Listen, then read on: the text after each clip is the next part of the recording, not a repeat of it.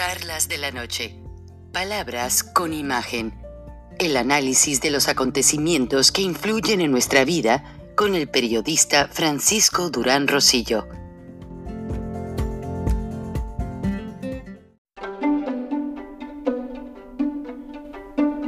Frank Durán Rosillo eh, te saluda y los saluda a todos ustedes, su amiga María Celeste Raraz, para invitarlos a que se suscriban a mi canal de YouTube María Celeste Raraz, tal como mi nombre, donde les informo todas las semanas eh, sobre entrevistas que tienen un tema que ayuda a mejorarnos como personas y de paso son interesantes.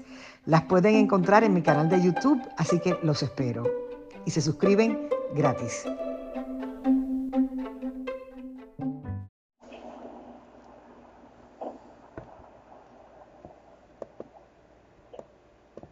Recording in progress.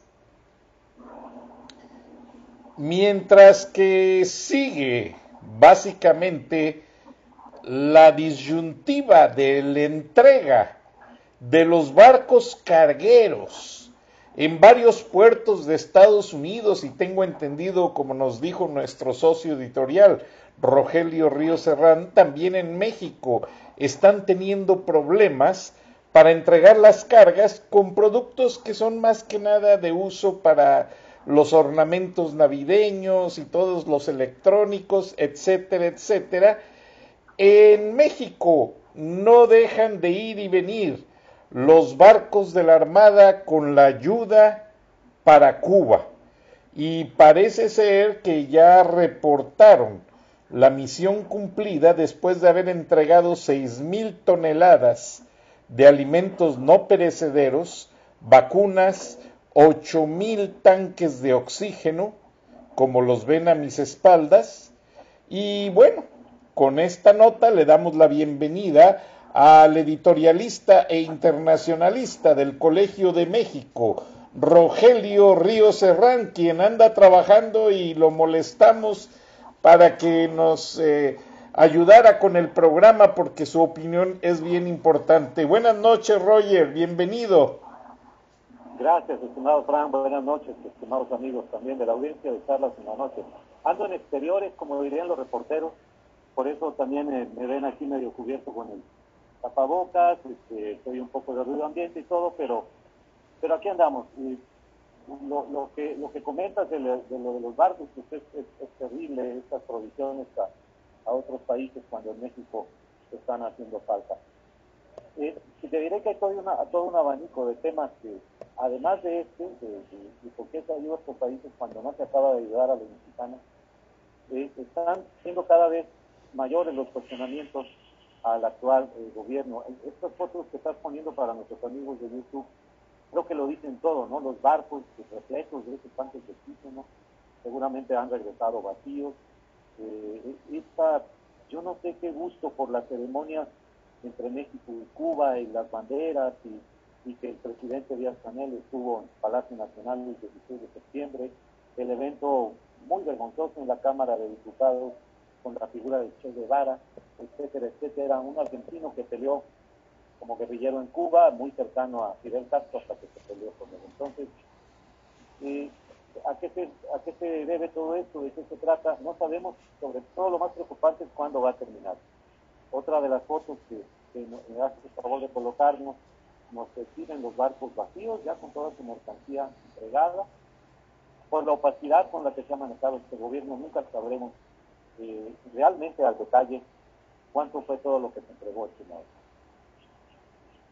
Así es, Roger, y lamentablemente, pues Anoche se anunció ya lo que acordaron Anthony Blinken y Marcelo Ebrard con la anuencia del presidente, la operación Código Negro, que supuestamente es entregar la cabeza de el Mencho, el criminal más buscado en Estados Unidos, y yo pienso, al menos corrígeme Roger si estoy equivocado, que lo que va a tratar López Obrador es de calmar un poco la situación con los norteamericanos entregando en una bandeja de plata la cabeza del Mencho, aquí está y nosotros sí cooperamos. ¿Qué piensas tú como analista? Sí, es muy posible que ese sea el escenario. Yo te, yo te ayudo, te, sigue fluyendo. Lo dijo muy claramente el embajador. Los recursos para México enfocados a materia de seguridad, aunque se haya eliminado ya el nombre de Iniciativa México, van a seguir fluyendo. Obviamente, las nuevas condiciones son estas. Y si, y eso fue el pacto, si ese es el ofrecimiento, entonces también oficialmente estamos dando por concluida eh, esta etapa de los abrazos no balazos, aunque creo que en la práctica falta ver la implementación, no va a ser tal. Esto de que puedas ofrecer la cabeza de un arco por, por otro, casi casi a tu voluntad, eh, por, ayuda o por, estos pactos que se hacen con gobiernos, pues sí, suena muy bien en la mesa, falta ver si lo pueden realmente llevar a, cabo el poderío de este cártel de, es, muy fuerte, lo hemos visto desplegado en Michoacán, en Jalisco, hasta Guerrero, se habla incluso de una presencia en todo el norte de México, en Monterrey incluso. Entonces, no va a ser nada fácil. Yo creo que eh, si se encierra ya la, estrategia de balazos, de, abrazos no balazos, de todas maneras no vamos a dar el vuelco al otro extremo. Es decir, se va a combatir si acaso selectivamente a un cártel sin dejar de, dejar tranquilos, por decirlo menos, a otros cárteles. La pregunta es, eh, ¿por qué no se entregó a Ovidio aquella tarde tremenda en Culiacán de octubre del 2019, cuando ya estaba en manos de, los soldados? ¿Por qué se le dejó ir?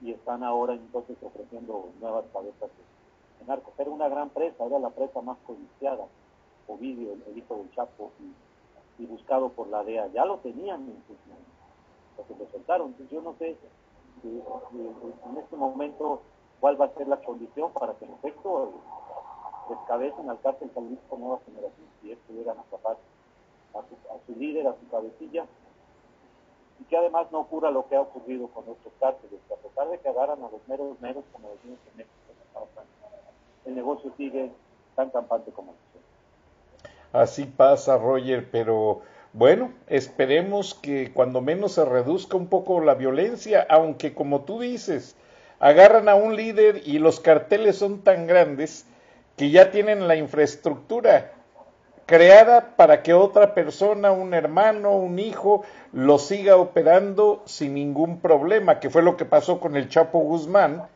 que cuando fue detenido su, su esposa lo manejaba en parte y luego detienen a la esposa y está manejando lo vídeo y es algo de nunca acabar. Entonces, la infraestructura criminal está a grado tal que los agentes federales del gobierno de Estados Unidos no han parado las investigaciones con los datos que les llegaron por medio de los Pandora Papers, que básicamente mucha información de acuerdo a la DEA, ellos ya la tenían. Entonces, parece ser, se maneja mucho en Washington, en reportes de inteligencia, de que si México no cumple con lo prometido en esta reunión y con la nueva operación eh, bicentenario, como quieran llamarla, el siguiente paso de Estados Unidos es congelar cuentas de familiares, funcionarios y de toda la gente involucrada con algunos sobornos tanto en México como en Estados Unidos, Roger. ¿Qué piensas tú al respecto?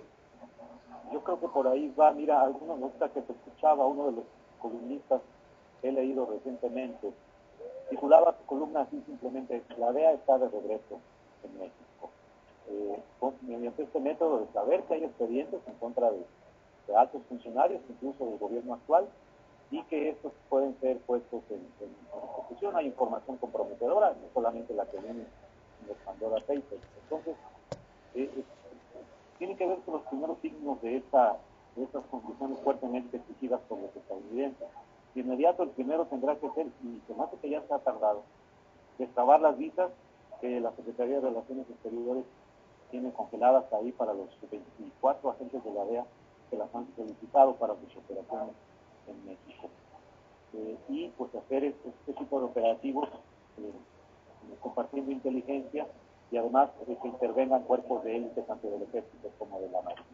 si este nuevo espíritu de cooperación, pues forzado por los americanos ante la falta de resultados al sur de la frontera, ante la inundación de, del fentanilo en, Estados Unidos, entonces pues, finalmente creo que empezaremos a considerar que esta estrategia que se decía de Abraham habrá de cambiar, habrá de, de, archivarse, pero no por la voluntad del presidente, ni porque haya rectificado ahorita medio camino de esa manera, sino porque lo imponen desde Estados Unidos.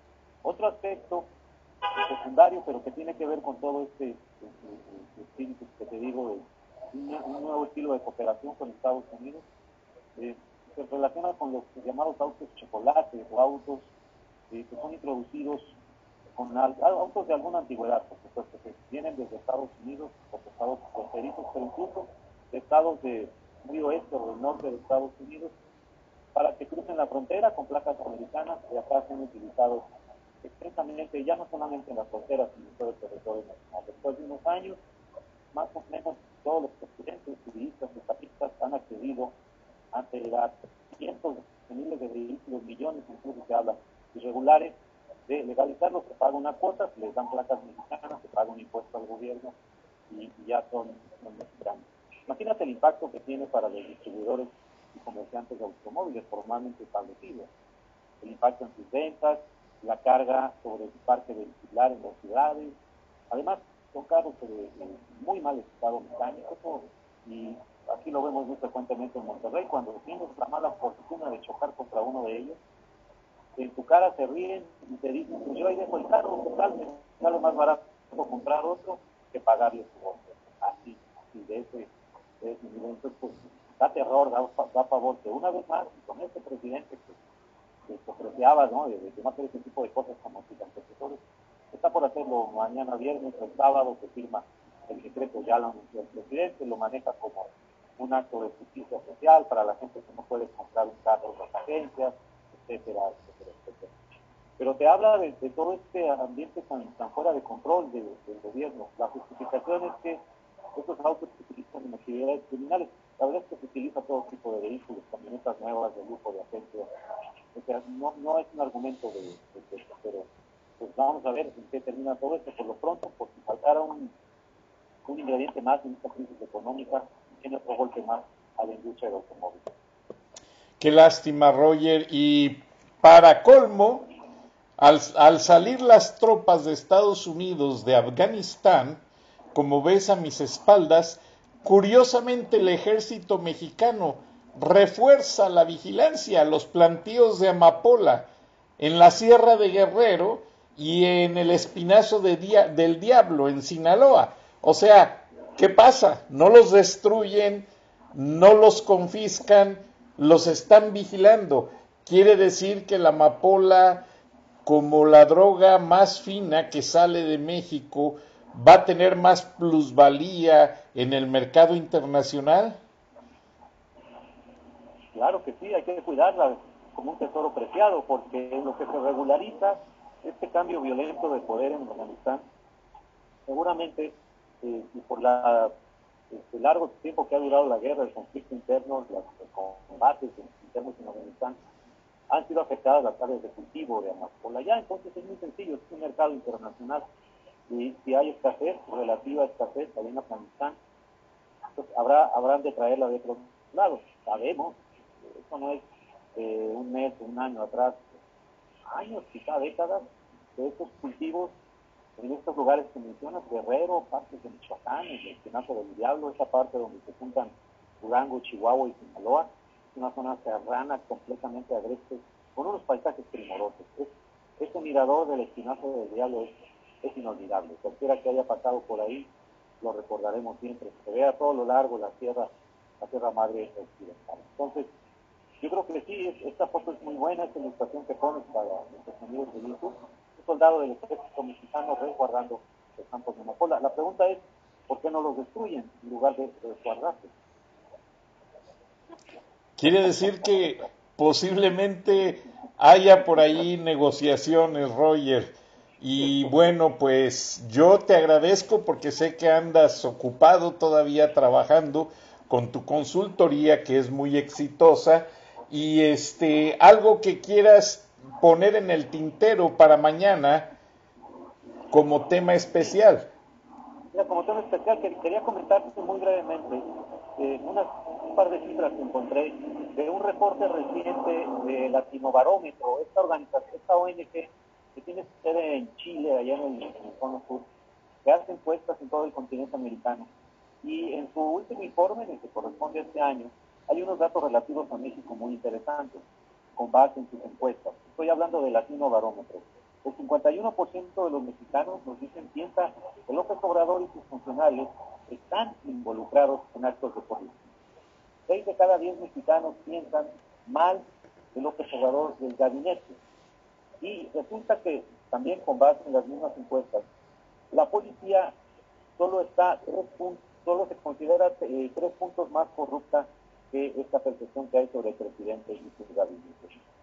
Por el contrario, el 65% de los mexicanos encuestados no ve a jueces y magistrados metidos en actos de corrupción. Esto es una cifra importante. Igual, el 70% de los encuestados no ve a gobiernos locales metidos en corrupción. Te repito la cifra inicial. 51% de los mexicanos piensan que López Obrador y sus funcionarios están involucrados en actos de corrupción, según Latino Barómetro. Me quedo con esta reflexión, si quieres mañana la comentamos con mayor amplitud.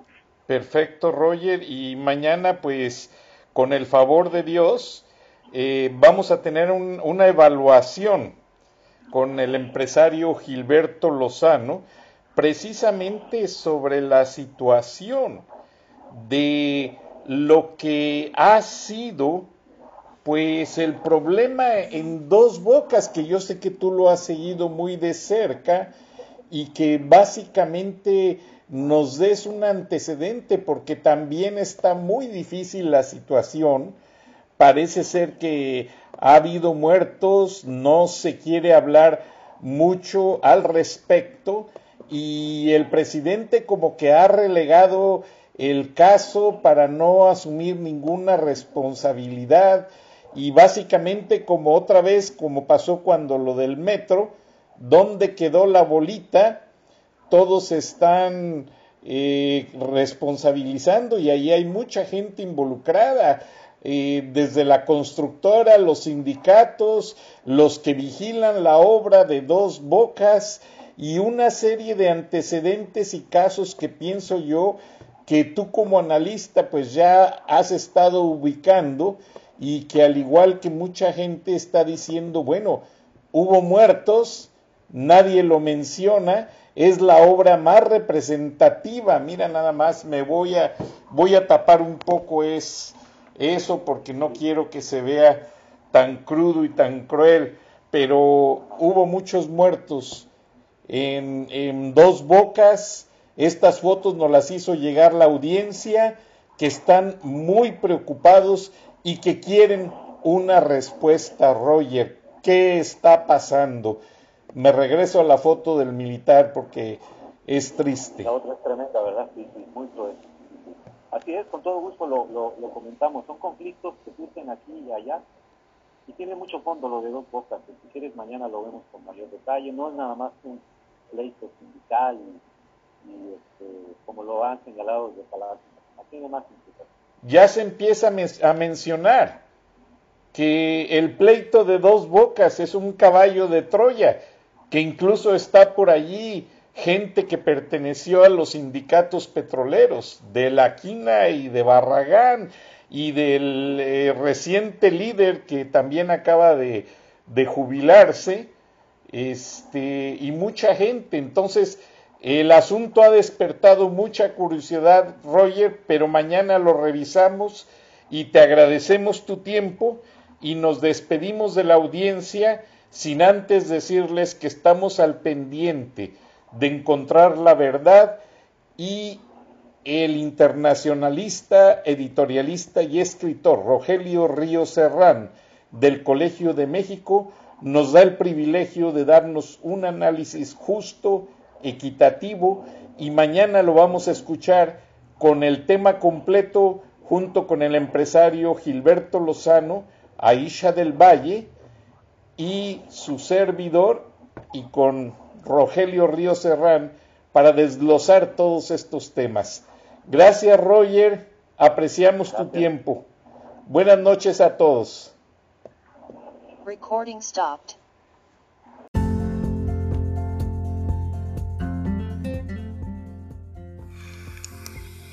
Escuchaste el análisis de la noticia, transparente como el agua, con el periodista Francisco Durán Rosillo